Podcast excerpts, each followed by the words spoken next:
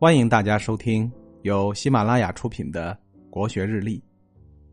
今天是十月二十三日，是二十四节气中排名第十八位的霜降，也是秋季的最后一个节气，是秋季到冬季的过渡。霜降不是表示降霜，而是表示气温骤降，昼夜温差大。进入霜降节气以后，深秋景象明显，冷空气南下越来越频繁。霜降习俗有很多，主要有赏菊、吃柿子、登高远眺以及进补等。传说天界有一位仙女，其名为吴洁，又名青女，是一位掌管霜雪的女神。据说她是在月宫中砍伐桂树的神仙吴刚的妹妹。每年的农历九月十四，霜雪女神吴洁就会下凡来到人间，站在青药山的最高峰上。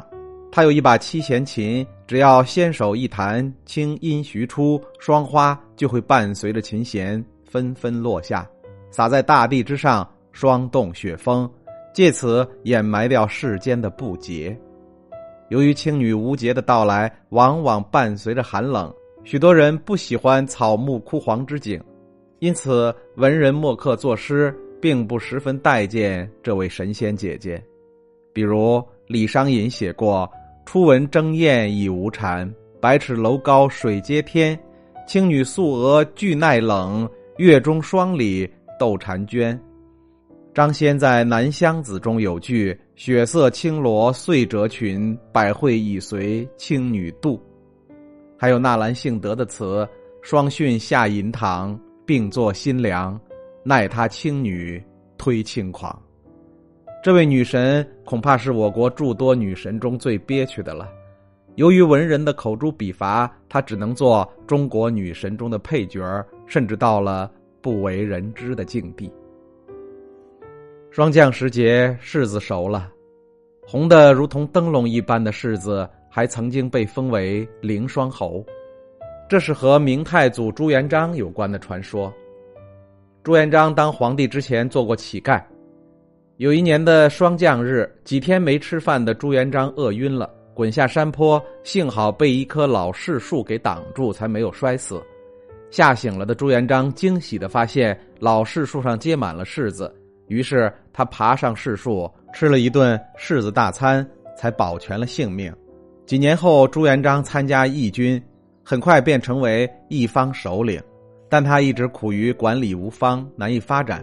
又是一年的霜降，朱元璋晚上做梦，竟梦到一位神仙站在柿子树下，笑着对他说：“柿子救命，柿子治国。”前一个柿子是大自然中的柿子树，后一个柿子乃是读书人。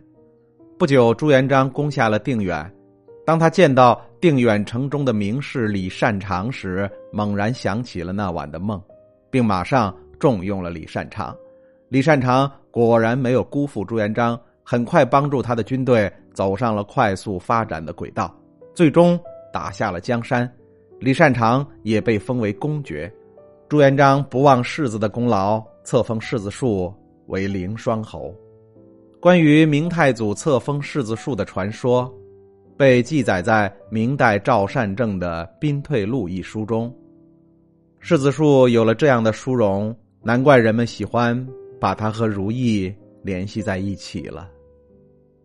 今天的国学日历就分享到这里，最后和大家推荐我的新专辑《心态王者苏东坡》，让我们透过东坡先生起伏的人生，走进无比风雅的世界。